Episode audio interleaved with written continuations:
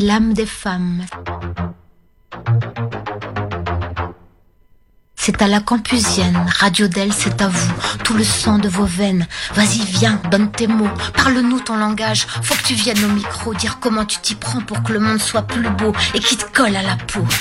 Mais vous êtes fous Vas-y, viens, t'as le courage, campusienne, t'as des ailes. Et c'est tout ce qu'on s'envole, on éclate les nuages. C'est du ciel, c'est du sol, on respire et c'est libre. C'est comme de la musique, un air d'aile, accord d'aile, juste l'accord majeur. Campusienne, c'est ton heure.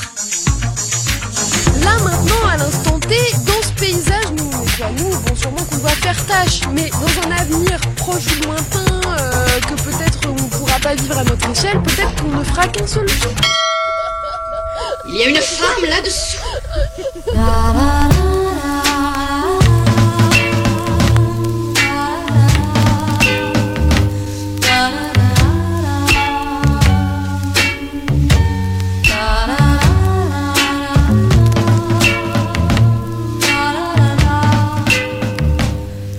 Depuis le 17 mai 2013, les couples de même sexe ont le droit de se marier civilement.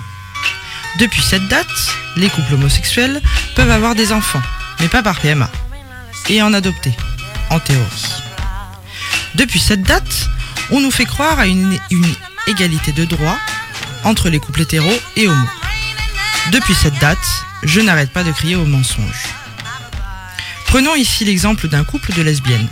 L'une d'elles tombe enceinte par FIV en Espagne. Pour que sa compagne puisse avoir un droit parental pour l'enfant, il est obligatoire que le couple soit marié. Ce qui n'est pas le cas pour un couple hétéro, monsieur a juste à aller déclarer son enfant à la mairie. Et je ne vous parle pas de l'adoption. Car s'il est déjà très compliqué pour un couple de trentenaires gagnant à eux deux 4500 euros par mois d'adopter un enfant, vous pensez bien que pour un couple d'homo prolo, c'est même pas la peine d'y penser. L'inégalité ne s'arrête pas là. Il y a 15 jours, une mère s'est vue refuser l'entrée aux urgences pédiatriques de l'hôpital de Perpignan au motif que seule la vraie mère pouvait accompagner l'enfant. Elle était pourtant détentrice de l'autorité parentale sur son petit garçon de 3 ans. Ah oui, parce que pour les couples homosexuels, il faut adopter l'enfant et non le reconnaître. Là aussi, belle égalité. Bonsoir et bienvenue dans la Campusienne, l'émission qui va vous féminister les oreilles. Politique, culture, actu locale et globale, une émission qui porte la voix des femmes, qui parle de ce qui nous touche, nous ravit et nous révolte. Ce soir, nous sommes plus qu'au complet. Et oui, Isabelle nous, apporte, nous rapporte le témoignage de Marc qui fait partie d'un groupe de paroles d'hommes. Aurélie nous présentera un nouveau livre pour enfants. Sophie est accompagnée aujourd'hui euh, d'Élisandre pour parler de non-mixité et du 8 mars. Cécile nous a préparé une nouvelle chronique sur le validisme ordinaire. Et pour une fois, Fifi, ce n'est pas toi à la réalisation. Et oui, et j'en suis ravie. Noémie est de passage en Terre-Auvergnate et nous a le plaisir de participer à cette émission. Trop cool. Alors, on va démarrer euh, cette émission. euh, on va aller faire un petit tour au guidon dans la tête.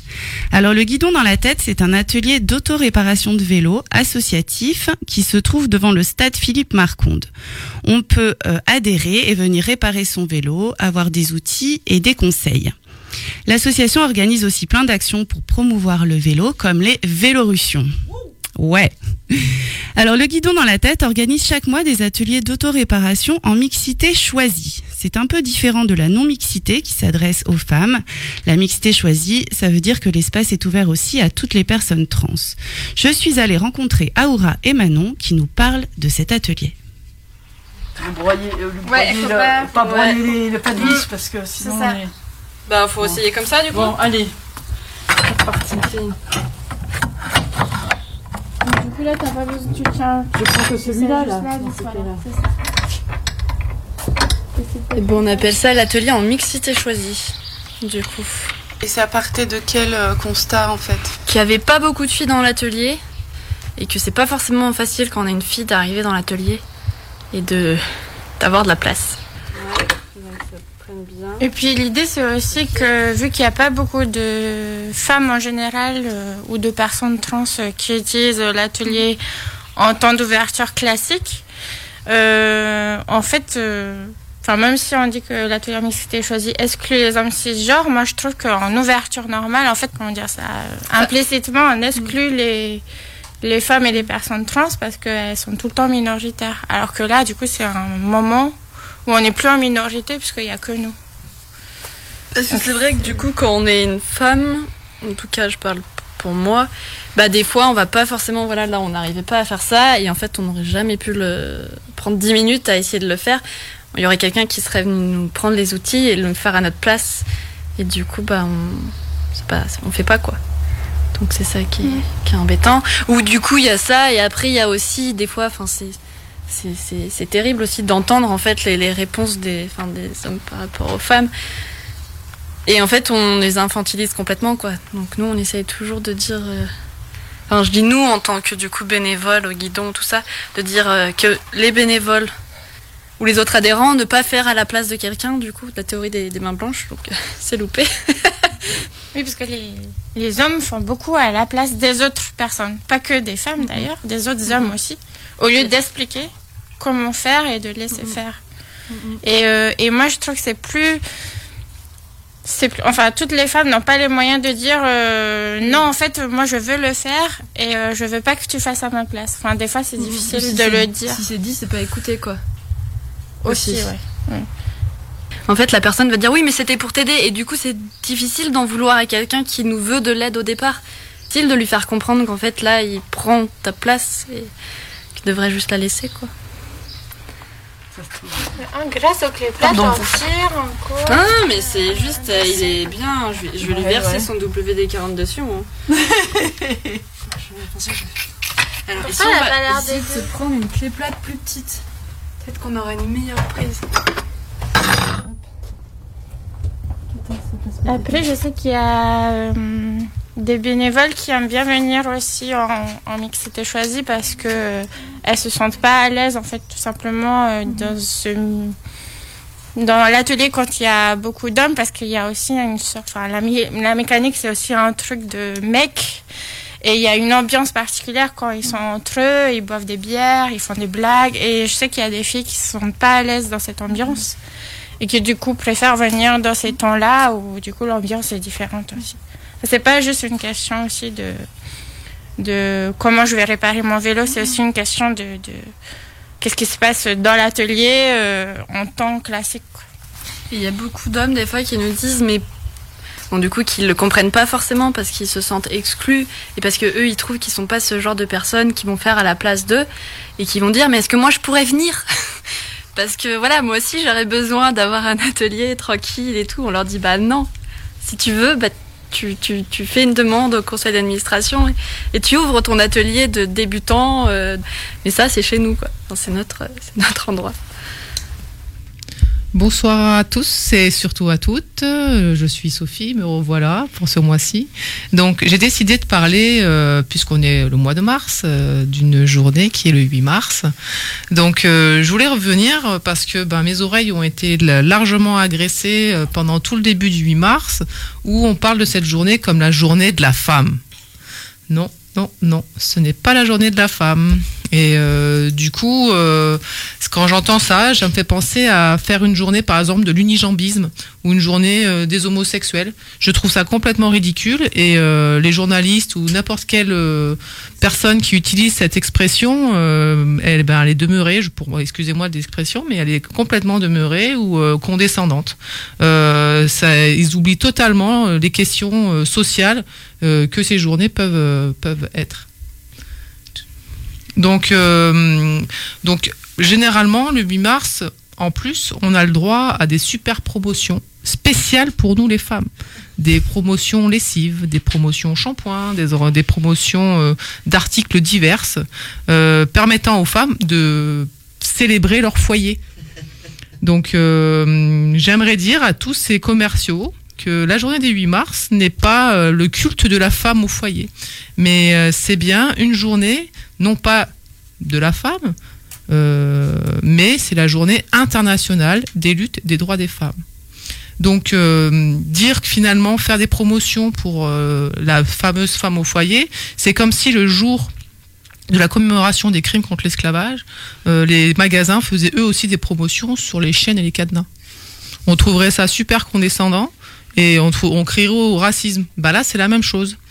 Enfin bref. Alors, euh, pour toutes ceux et toutes celles qui ont peut-être oublié euh, un peu l'histoire, cette date du 8 mars, euh, c'est des femmes, notamment Clara Zinking, qui à Copenhague en 1910, euh, c'était une militante allemande, a esquissé l'idée de créer une journée internationale des droits des femmes. Cette journée, elle a mis un peu plus long, elle a mis 2-3 ans à, faire son tour, et c'est des militantes russes en 1913 et en 1914 qui ont fait la première journée internationale des ouvrières et y ont célébré euh, en 1917 à Petrograd, aujourd'hui Saint-Pétersbourg, euh, des manifestations d'ouvrières euh, lors de la révolution russe. Donc euh, euh, une nouvelle tradition s'est installée euh, à partir du 8 mars et euh, du coup aujourd'hui le 8 mars c'est devenu la journée internationale où on commémore nos luttes, nos combats pour la liberté, pour l'égalité. Donc toutes les luttes qui ont été faites par les femmes et toutes les luttes qu'on doit encore mener pour accéder à cette égalité, à cette liberté. Du coup, euh, j'ai donc invité une, copine qui s'appelle Elisandre. C'est une militante du mouvement féministe clermontois. Elle fait partie d'Alternatives libertaires et surtout du collectif du 8 mars. Et donc, elle vient nous parler euh, des formes de lutte que nous, les femmes, avons mis en place, et notamment la non-mixité. Alors la non-mixité, euh, d'où ça vient et pourquoi faire Euh, C'est la question que euh, va se poser aujourd'hui.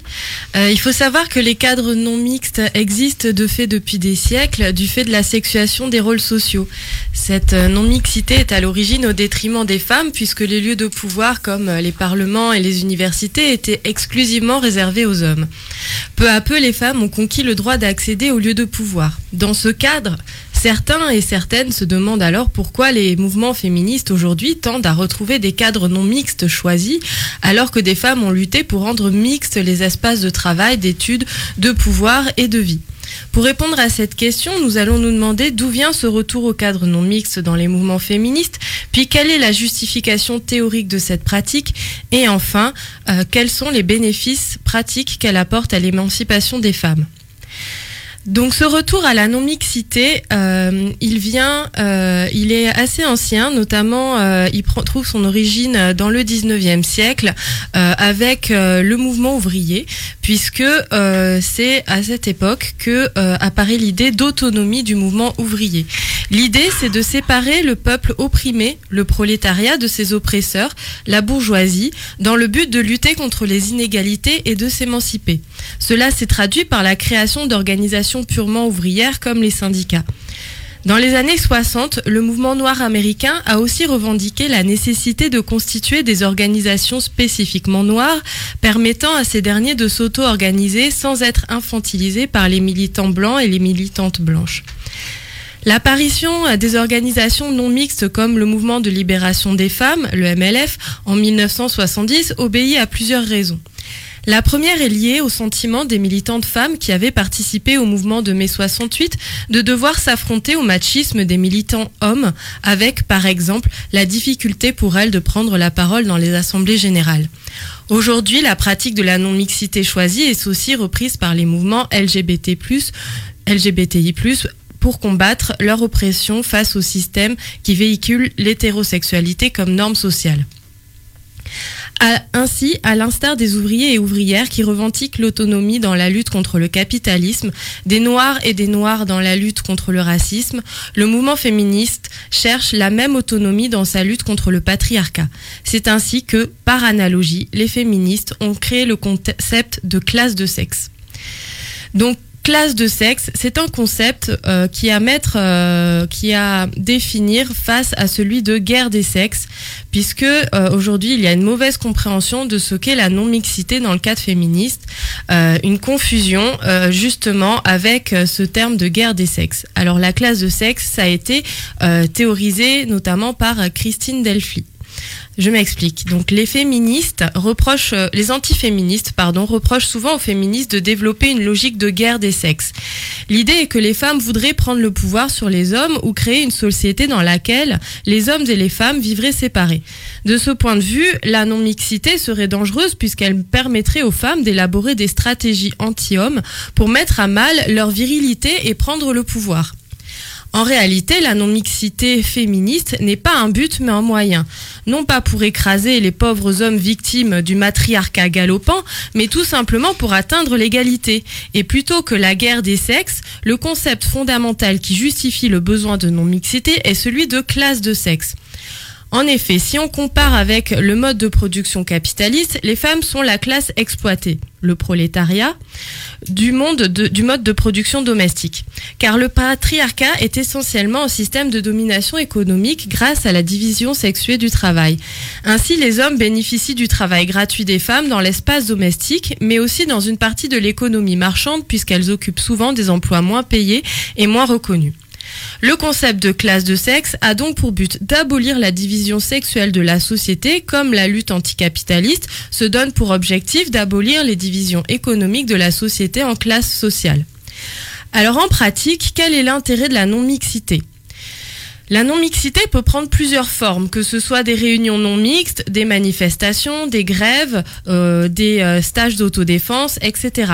Chaque modalité a son intérêt propre, mais d'une façon générale, elle permet plusieurs choses. Premièrement, elle permet la libération de la parole. Les réunions non mixtes sont des cadres censés être bienveillants et protecteurs. Le fait de se retrouver entre pairs nous assure d'être entouré de personnes qui comprennent ce que l'on vit au quotidien et qui ne vont pas chercher à dénigrer et minimiser notre vécu. Ainsi, on va se sentir plus en confiance pour parler des multiples violences dont nous sommes victimes en tant que femmes. Cela peut aller de la façon dont les hommes dénigrent nos paroles à des viols ou des violences physiques. Le deuxième intérêt est celui de l'empowerment des femmes, c'est-à-dire le développement de leur capacité d'agir. De façon générale, les femmes prennent beaucoup moins la parole que les hommes dans le domaine de la politique. Les femmes sont moins éduquées pour prendre la parole en public, mettre en avant ou défendre leur point de vue. Les réunions non mixtes sont comme des espaces d'entraînement. Comme nous parlons de choses que nous vivons et que les femmes en face savent que c'est une réalité et ne vont pas chercher à nous faire croire que c'est nous qui avons un problème, il est plus facile de prendre la parole, de se sentir soutenu et surtout de prendre confiance en nous. Ainsi, nous sommes plus sûrs de nous quand nous devrons ensuite parler à des hommes, car nous savons que nous ne sommes pas seuls et que nous nous sommes entraînés à parler en public en amont. De même, l'autodéfense non mixte sert à nous faire prendre confiance dans nos capacités physiques à nous défendre. Le troisième intérêt de la non-mixité, c'est l'émergence de nouvelles problématiques politiques. Les espaces non mixtes permettent de faire émerger des problèmes, des non-dits. Quand une femme rencontre un problème pour se sentir intégrée au, groupe, reconnue, écoutée ou respectée, elle se rend euh, souvent compte à ces réunions que c'est le cas de beaucoup d'autres femmes autour d'elle. Cela permet de sortir de l'isolement et de comprendre qu'on est victime d'un système d'oppression. Cela a un effet déculpabilisant. Être entre femmes permet aussi de politiser des questions autrefois mises de côté par le monde politique comme la sexualité, l'éducation des enfants, la répartition des tâches domestiques, etc. Le quatrième intérêt, c'est l'auto-organisation et l'indépendance euh, euh, des femmes vis-à-vis des oppresseurs. Être entre femmes, cela permet d'organiser la lutte contre le système patriarcal sans que les hommes viennent troller les débats, nous infantiliser, nier notre vécu et nous dire comment faire. Même si certains peuvent parfois en subir les conséquences, les hommes bénéficient tous, consciemment ou inconsciemment, du système patriarcal. Ils sont de fait illégitimes pour parler à notre place ou prendre la tête de nos luttes. Enfin, dernier intérêt, c'est aussi un moyen de visibiliser la place des femmes dans des espaces occupés historiquement et majoritairement par des hommes. C'est l'intérêt notamment des manifestations de nuit non mixtes. Ainsi, nous pouvons voir que la non-mixité n'a pas pour but l'entre-soi, au contraire, il est pensé pour la mixité, mais une mixité améliorée où les rapports sont réellement égalitaires. Merci Elisandre pour cette explication et cet argumentaire, parce qu'on a besoin d'arguments euh, pour défendre la non-mixité, bah, c'est c'est souvent attaqué. Euh, Est-ce que toi, tu, du coup, tu as des pratiques personnelles de non-mixité? Alors oui, je fais souvent des réunions non mixtes dans le cadre de mon organisation euh, politique. Euh, et c'est quelque chose de fondamental. C'est là que j'ai commencé la pratique de la non-mixité. Euh, car quand j'ai commencé à militer, j'ai mis beaucoup de temps avant d'oser prendre la parole, affirmer mes points de vue. Et lors de ces réunions non mixtes, j'ai pris conscience qu'en fait je n'étais pas seule et que ce n'était pas forcément de ma faute.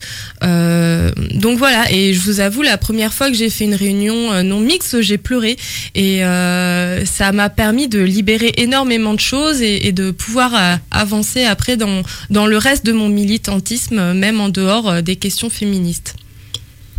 Qu'est-ce que tu réponds euh, aux, garçons qui pourraient venir vers toi et te dire oui mais euh, moi euh, je me considère comme un homme féministe alors du coup je je comprends pas ce nécessaire besoin d'être entre vous entre femmes? Alors j'ai connu beaucoup de d'hommes qui se sont dit euh, pro-féministes, euh, conscientisés, etc. J'ai eu beaucoup de déceptions. Euh, voilà, hein, je pense qu'il y en a qui sont sincères, hein, évidemment, et puis euh, et puis euh, il y en a qui le sont moins. Et malgré toute la sincérité qu'on peut mettre derrière, ils reproduisent toujours des formes d'oppression.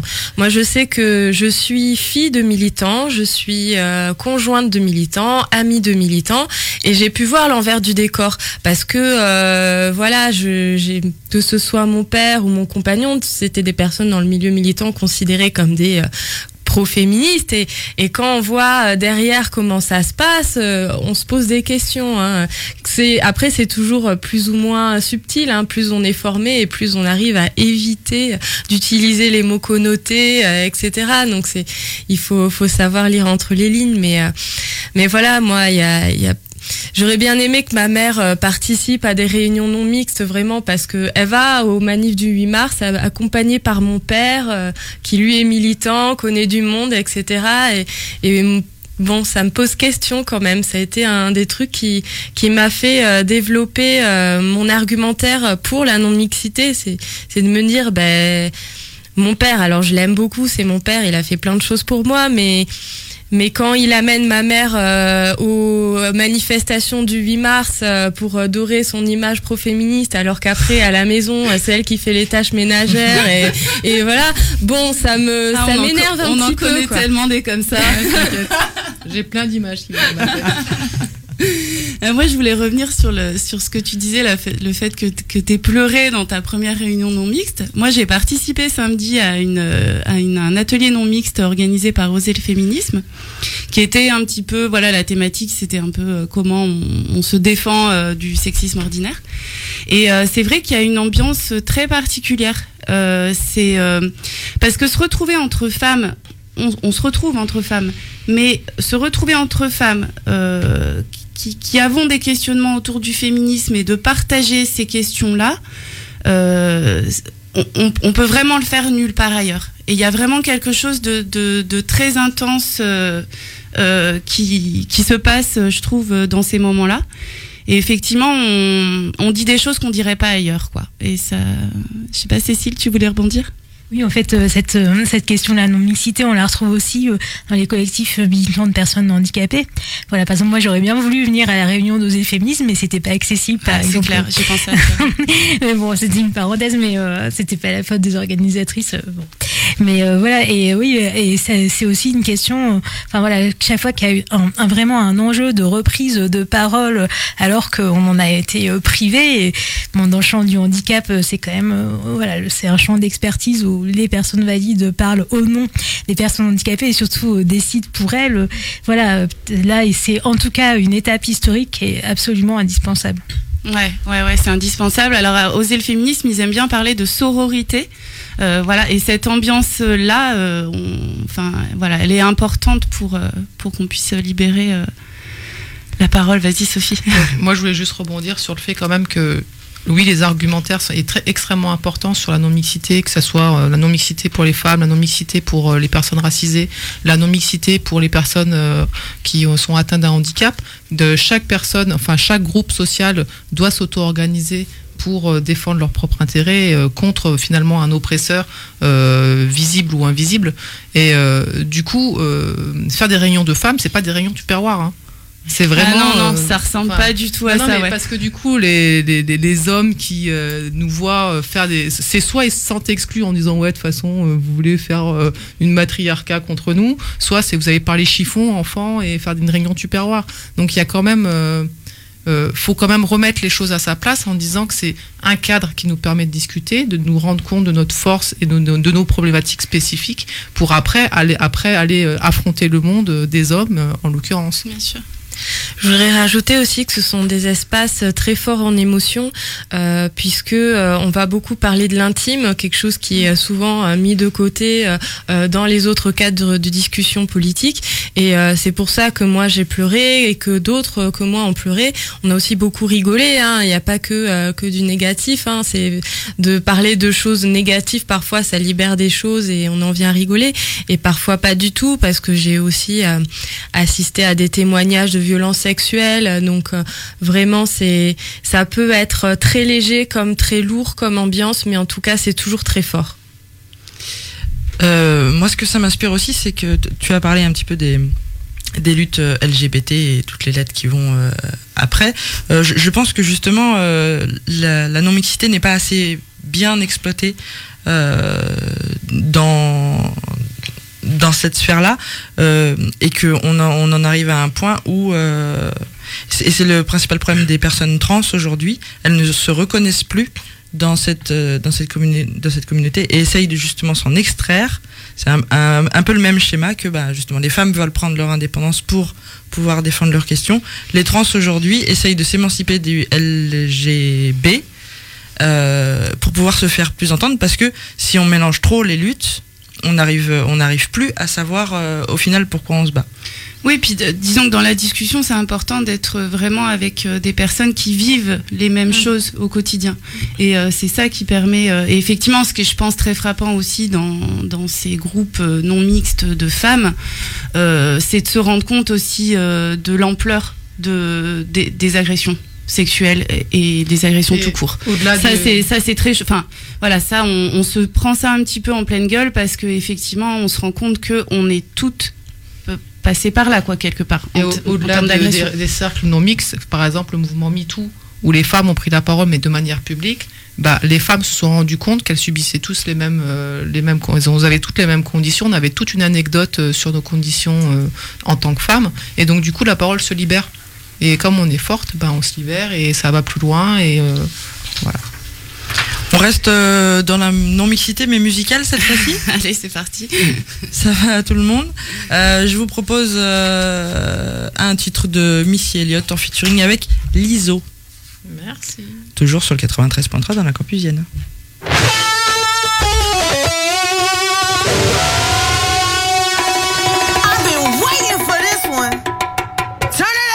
Slow songs, they for skinny hoes. Can't move all of this, here to one of those. I'm a thick bitch, I need tempo. Fuck it up to the tempo. Pity pat, pity pat, pity pity pat. Look at my ass, it's fitty fitty fat. Kitty cat, kitty cat, kitty kitty cat. Pour me a glass, boy, I like my water wet. Throw it back. Throw it back, good back. Catch that. Get that, get that. I need a jack for all of this ass, but it won't go flat. Baby, baby, come eat some of this cake. He look like he could gain a little weight. Lick the icing off, put the rest in your face. Slow songs, they for skinny hoes. Can't move all of this, here to one of those. I'm a thick bitch, I need tempo. Fuck it up to the tempo. Fuck it up to the tempo. Fuck it up to the tempo. Slow songs, they for skinny hoes. Fuck it up to the tempo. Fuck it up. Fuck it up. Boyfriend watching. Oh, now you wanna knuckle up. Get on this ride, baby. You gon' have to buckle up. Thick thighs, save lives. Call me little buttercup. All means necessary. My ass is not an accessory. Yeah, I said it. Accessory. Twerk skills up on legendary. Slow songs, they for skinny hoes. Can't move all of this, here to one of those. I'm a thick bitch, I need tempo. Fuck it up to the tempo. Fuck it up to the tempo. Fuck it up to the tempo. Slow songs, they for skinny hoes. Fuck it up to the tempo. Missy, let's go, let's go, let's go. All the fly girls head to the dance floor. Kitty cat, kitty cat, brrr. All the thick girls down on the brrr. Ice on my neck like brrr. I'm big bone with nice curves. Look at me, I know I look grrr. Look good, look good, look good. I'ma show y'all chicks how to do. Yo, nigga, he wish he could.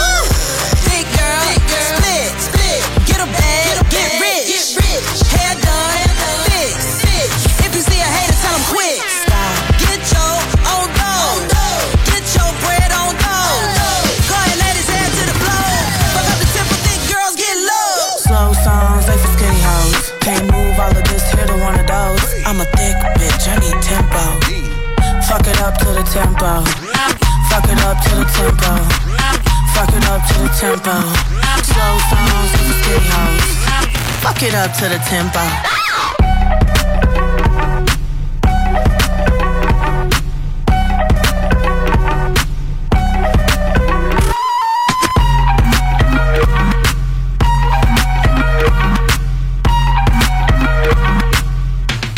Girl, run that shit back. J'ai la mémoire qui flanche, je me souviens plus très bien. Radio Campus Clermont, 93.3, la Campusienne. C'était l'ISO en featuring avec Missy Elliott avec le titre Tempo. Et maintenant, c'est à Cécile. De quoi tu nous parles aujourd'hui?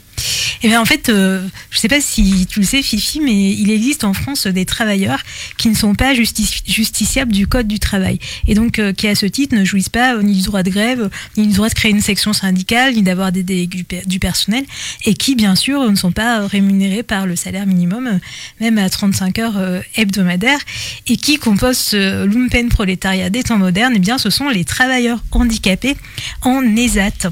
Ces établissements et services d'aide par le travail, qui sont faits des établissements gérés par des associations euh, comme euh, l'ADAPI ou l'APF, l'Association des paralysés de France, et euh, qui en fait accueillent hein, ces, travailleurs qui travaillent et qui en plus peuvent bénéficier d'un soutien doivent bénéficier d'un soutien médico-social.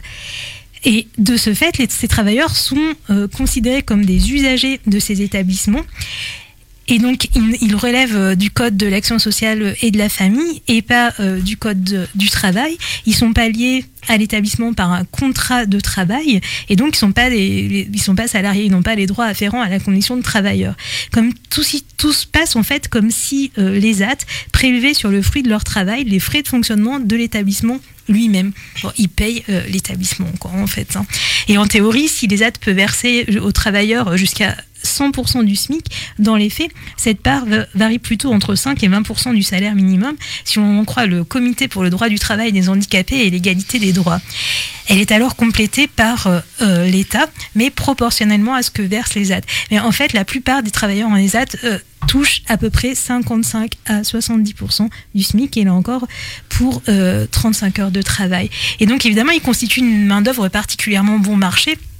Et il est possible pour les entreprises d'externaliser une partie de leur production dans des ESAT parce que souvent euh, ces gens qui y travaillent font euh, bah, en fait du, travail d'ouvrier spécialisé hein, ou alors de la reprographie euh, par exemple. Et lorsqu'une une entreprise externalise euh, donc sa production euh, à un ESAT, et bien en fait c'est comme si, ça lui permet de déroger à l'obligation d'emploi de, de 6% de travailleurs handicapés. C'est une façon finalement euh, d'y participer et évidemment bah, c'est très lucratif pour cet ESAT vu voilà vu le, taux de, rémunération de de la main d'œuvre. Il y a même aussi des entreprises qui peuvent embaucher des travailleurs des AT, mais dans leur entreprise.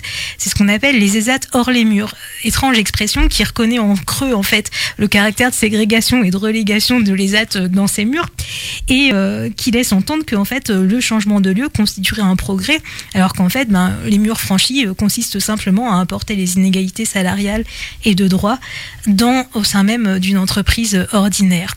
Et donc, ces travailleurs, bien sûr, constituent aussi une main-d'œuvre qui a absolument pas les moyens de s'organiser collectivement. Et euh, les syndicats, même les plus progressistes, même ceux qui ont défendu, par exemple, les travailleurs sans, papier, qui, euh, que je sache, n'ont pas non plus le statut de, de salarié, et bien, en fait, euh, non seulement euh, s'en désintéressent, mais promeuvent euh, l'externalisation de, de la production euh, en ESAT en considérant cela comme euh, une mesure sociale.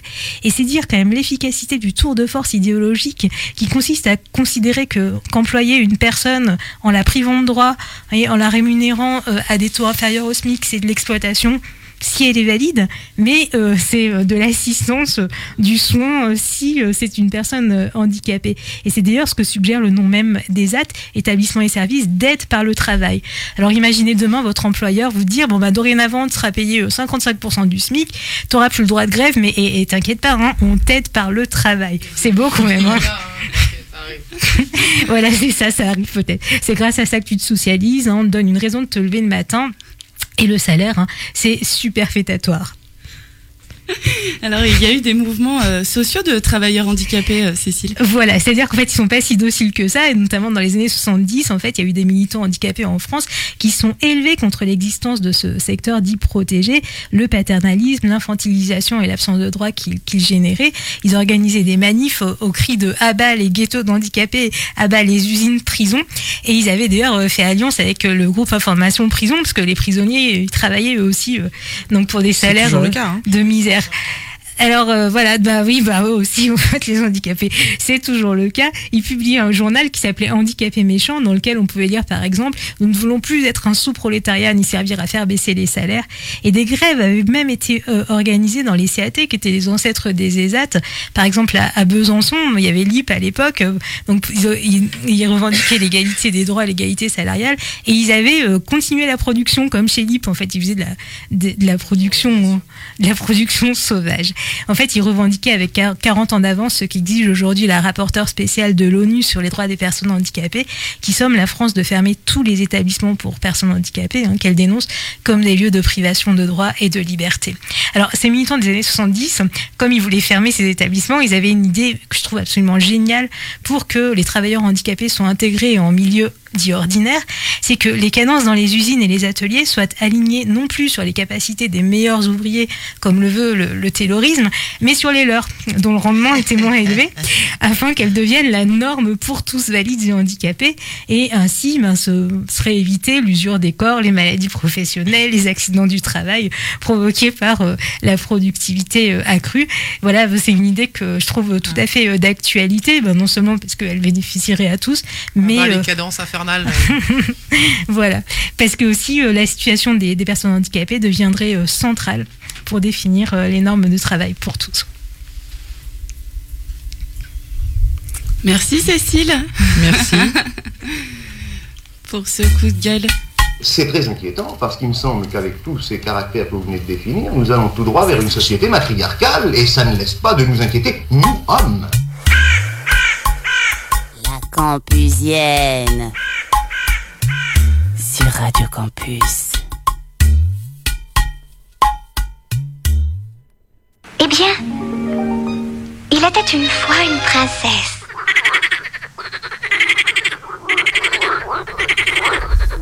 Ras-le-bol des contes de fées.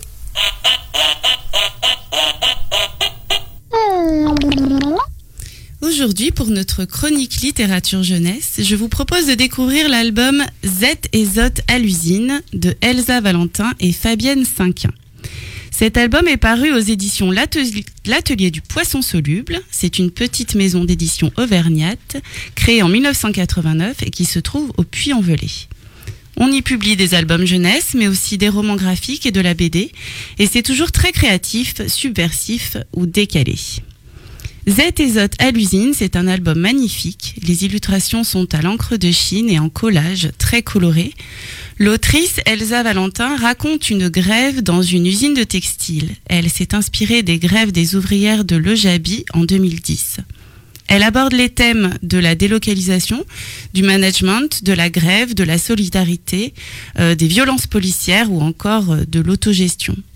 Tout ça avec plein d'humour et de malice, notamment parce qu'elle invente une langue, ou peut-être pas une langue, mais des mots, des mots qui, bien qu'ancrés dans le réel, apportent beaucoup de poésie à cet album. Et puis c'est vraiment jubilatoire à lire. Je vous propose d'écouter tout de suite un extrait. Deux sœurettes ouvrieuses ouvriaient dans une usine qui fabricolait des habits de luxe. Elles gagnaient des miettes et quelques légumes. Chaque soir, elles devisaient en faisant cuire la sope. Le trapon, faudrait le boustifailler comme un cornichon, disait Zette. Mais toi, ça va pas la tête, s'offusquait Zot. Ma tête, elle te dit manifle, grave générale et révoluture. Pff, ça sert à nada. Vaut mieux faire des heures sop pour gagner plus de beurre dans les épinards. Des heures sop Et puis quoi encore? T'es pas follette, mazotte? Pas follette du tout. Si je ouvris mieux que les autres, je vais prendre l'ascenseur saucisse et gravir tous les étages de l'usine. Il est nul, l'ascenseur saucisse. Il n'y a qu'une seule place dedans et ça c'est inégal. En plus, c'est les autres qui turbinent la manivelle pour le faire monter. Et ça, c'est pas juste. M'en fous, je veux le prendre, moi. Un jour, le trapon qu'on ne voyait jamais fit dire par le sous-chef que les ouvrieuses lui coûtaient trop cher et que désormais à la place des légumes, elle gagnerait des épluchures. C'en était trop. Les ouvrieuses se rassemblèrent à la sortie de l'usine et Z parla de grave généreules et de révoluture. Mais si vous faites la grave, vous n'aurez plus la moindre épluchure, protesta Zot. Et qu'est-ce que vous allez boustifailler alors? On n'a qu'à faire la grave la nuit, et le jour on s'ouvrira, proposa Z. Comme ça on ne perdra pas une miette. Chaque soir, il y eut une manifle devant l'usine, suivie d'une assemblée généreuse qui se poursuivait tard dans la nuit. Zot s'ennuyait toute seule à la maison. Alors elle proposa au sous-sous-chef de faire des heures sop le soir pour fabricoler toujours plus de robes et de costumes. Les ouvrieuses étaient de plus en plus nombreuses à venir à la manifle chaque nuit. Un soir, le trapon leur envoya le sous-chef. Vous demandez quoi On ne demande plus, on affirme. C'est vrai quoi, il y en a marre de demander des miettes et de recevoir des épluchures. Vous affirmez quoi que ce n'est pas juste. Pour vous les aisés, la vie est easy miam, mais pour nous les pauvres, elle est raide ficelle. À force de sop, Zot prit l'ascenseur saucisse et devint sous-sous-sous-chef. Mais après trois mois, l'usine ferma. Le trapon avait trouvé dans un autre pays des ouvrieuses qu'il pouvait payer à coups de lance-miettes. Toutes les ouvrieuses furent renvirées avec leurs tabliers. Le trapon n'emmena que le sous-chef et le sous-sous-chef pour les mettre dans sa nouvelle usine. Le soir à la manifle, Z prit la parole. On affirme que ces machines sont à nous et qu'on va continuer à fabricoler des habits. Mais pas des habits de luxe, des habits pour nous et des habits qu'on pourra échanger contre de bons légumes. Z et Zot à l'usine, aux éditions L'Atelier du Poisson Soluble, un album révolté à mettre entre toutes les petites mains. Merci Aurélie. Et je crois qu'en écho à cette chronique, tu voulais nous faire écouter une archive sonore que tu as dégotée dans les archives de Lina.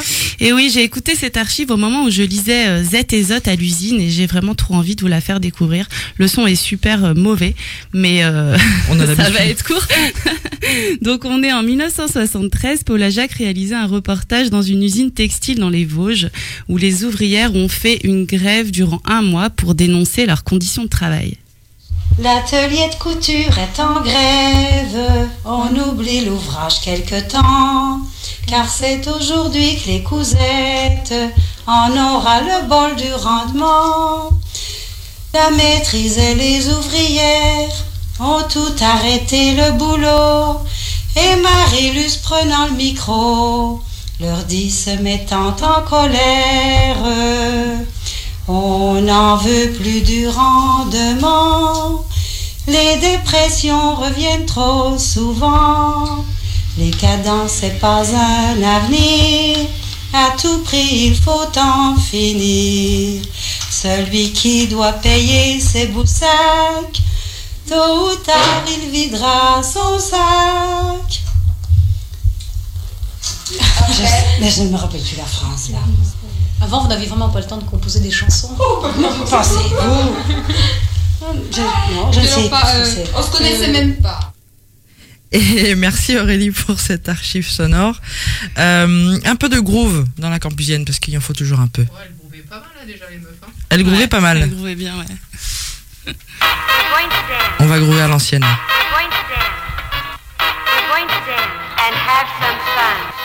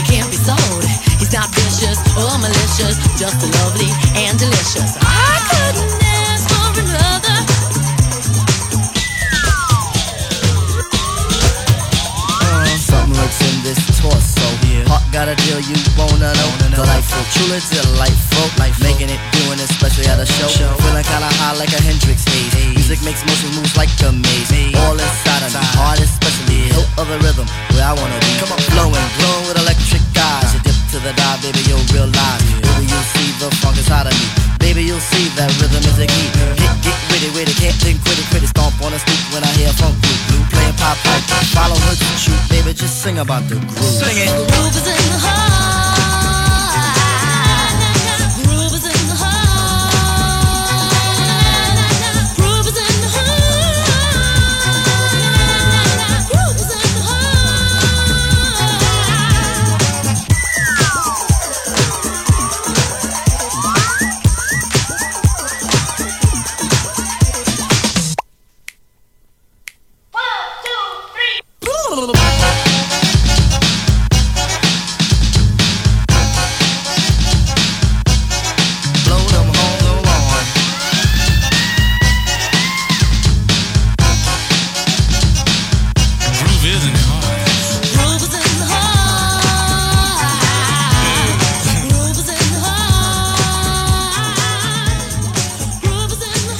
Êtes bien dans la campusienne sur le 93.3 et on écoute Isabelle tout de suite. J'ai voulu en savoir plus sur un groupe dont je connaissais l'existence à Lyon qui réunit depuis 40 ans des hommes pour échanger, échanger et réfléchir à plusieurs sur leur position, leur statut d'homme dans une société en mouvement. Ce groupe informel, sans dogme ni conseil d'administration, s'est spontanément formé au début des années 80 à la suite d'un travail de trois ans mené dans plusieurs villes de France par des militants pour la recherche sur la contraception masculine au sein de l'association Ardecom. J'ai été interviewé un des protagonistes de cette singulière aventure des années 70 et qui a ensuite participé à ces rencontres mensuelles non mixtes jusqu'à aujourd'hui. J'ai fait partie des gens qui ont milité au sein d'une association qui s'appelait Ardecom, qui, ce qui veut dire l'association pour la recherche et le développement de la contraception masculine, parce que effectivement un certain nombre de gens euh, à travers la France avaient envie de qu'il y ait des réponses au masculin du, côté de la contraception, de, manière à pouvoir euh, ou partager la, contraception dans un couple, ou euh, à s'assurer que, bah, ma foi, on puisse, on, on puisse pas comme ça s'aimer à tout vent euh, sans avoir une action pour faire quelque chose. Fin des années 70, au début des années 80, on, on faisait, enfin le groupe fondateur, en tout cas, c'était des gens qui, qui étaient confrontés au groupe, au groupe féministe et que on se demandait comment nous, du côté des hommes, on pouvait euh, accompagner nos copines, nos compagnes, nos amis, enfin je sais pas, qui étaient des militantes qui se battaient, qui se battaient pour euh, pour euh, pour pour qu'on arrive à une chose plus juste entre les sexes. On a élaboré notre propre protocole de- de- d'expérimentation. On l'a validé euh, après trois expérimentations successives qui ont duré chacune un an avec euh, des groupes différents d'hommes. On est arrivé à la conclusion que la contraception masculine, ça marchait. Euh, ça marchait même très bien, mais que, a priori, ça n'intéressait personne dans le monde médical. C'est-à-dire qu'il y avait bien quelques toubibs qui étaient intéressés par des par le, groupe de farfelus qu'on était et que qui nous ont suivis et qui nous ont aidés, épaulés. Mais par contre, côté laboratoire, on n'a jamais rien trouvé qui on n'a jamais intéressé personne quoi. On s'est dit quand même qu'on s'était rendu compte que pendant trois ans, on s'était retrouvé un certain nombre de mecs euh, confrontés euh, à cette contraception, confrontés à- aux problèmes que ça posait, euh, sur la libido, sur la, la, la paternité voulue ou pas voulue, sur plein de choses, sur plein de thématiques qui nous qu'on euh, qui étaient là, qui nous intéressaient, et on a décidé euh, d'enterrer Ardecom, c'est-à-dire de fermer l'association Ardecom, mais à Lyon, on a décidé de continuer et d'avoir un, un groupe qui serait plus un groupe de, de parole. Et le groupe existe toujours. Quand on est rentré dans un groupe de parole, on s'est rendu compte que la parole masculine, elle était très, euh, comment dire, elle était très euh, stéréotypée, qu'on avait eu tous euh, des éducations, enfin plus ou moins différentes, mais quand même où euh, bah, un, un petit gars, c'était un petit gars, quoi. C'était un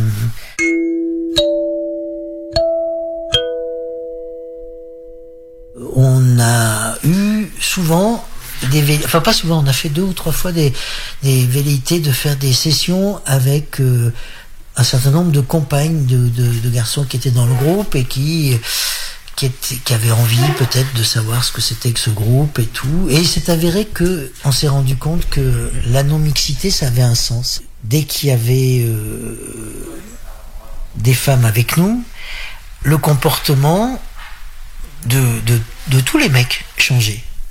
C'est-à-dire qu'il y avait euh, des velléités de, de séduction ou de... On pouvait pas avoir la même parole ou même si c'était la même parole, mais c'était s'accaparer la, la, la parole, par exemple, alors que au sein du groupe, c'est quelque chose qu'on, dont on essayait d'être respectueux, c'est-à-dire de, laisser les, les, les, les, copains euh, parler, euh, leur laisser du temps, mais en même temps que tout le monde puisse s'exprimer, euh, qu'on essaye d'a- d'avoir un truc, euh, euh, un débat qui soit clair, où les, les, les paroles se montent pas les unes sur les autres. Enfin, tu vois, On se réunit à raison de une fois par mois. C'est un des, membres du groupe qui invite les autres. Euh, c'est lui qui fait à manger et c'est lui qui souvent définit le thème de la soirée. Ça a été euh, le, rapport, à, notre paternité, mais ça a été aussi le rapport à nos pères, à nos grands-pères. euh, ça a été, je sais pas, notre sexualité. Ça a été, ça a été tout est tout tout ce que qu'un mec peut, peut vivre dans sa vie quoi. Il y avait des gens dans le groupe qui, qui étaient euh, de tous milieux sociaux, il y avait des, des professions libérales, il y avait des salariés, il y avait des, des indépendants, il y avait des enfin il tu vois il ça venait de tous les bords.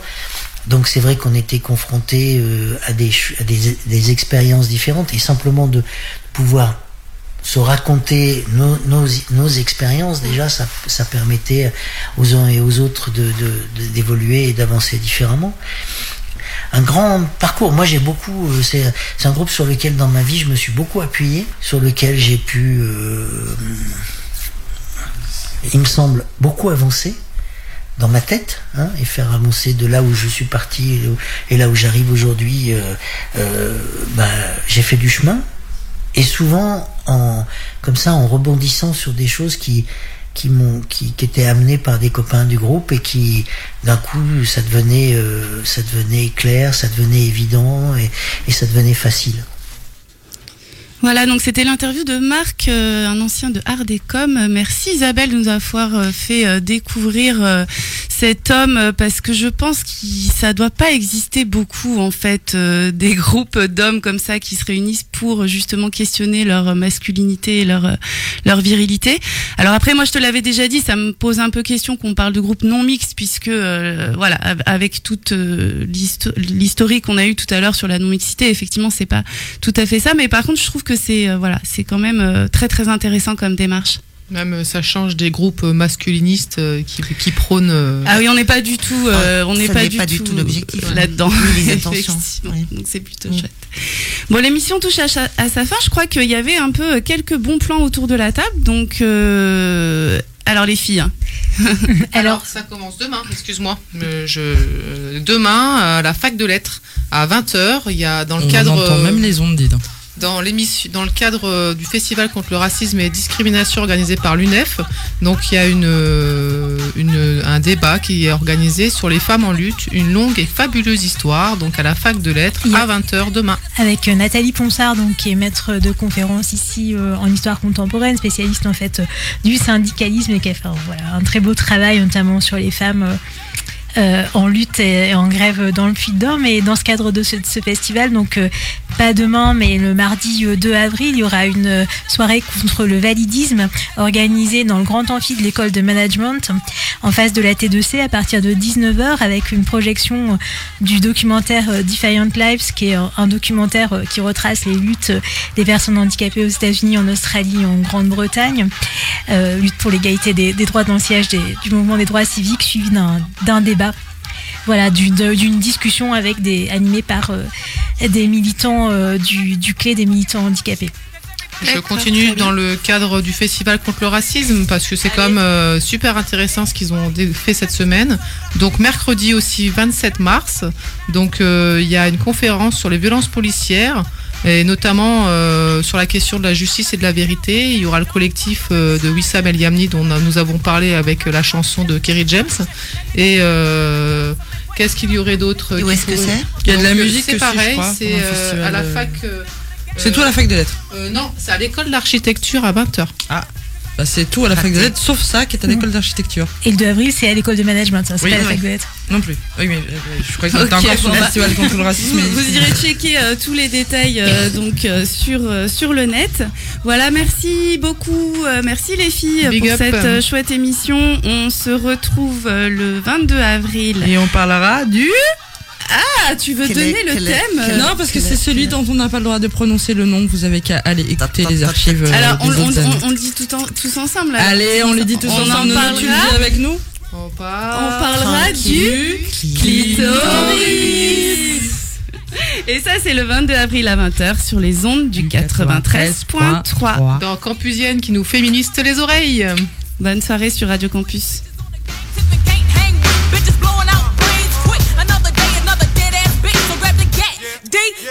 Niggas I'ma take it back in the day. So niggas get 'em up when niggas was rough and tough. But nowadays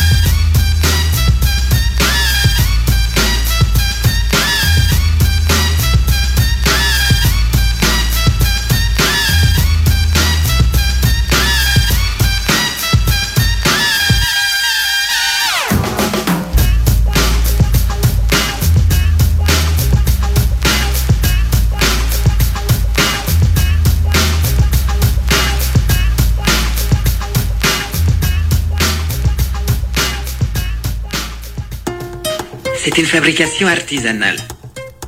Restez avec nous dans la Campusienne pour profiter de cette belle émission construite sur le thème de l'éclectisme. Il ne manque que ma petite touche perso.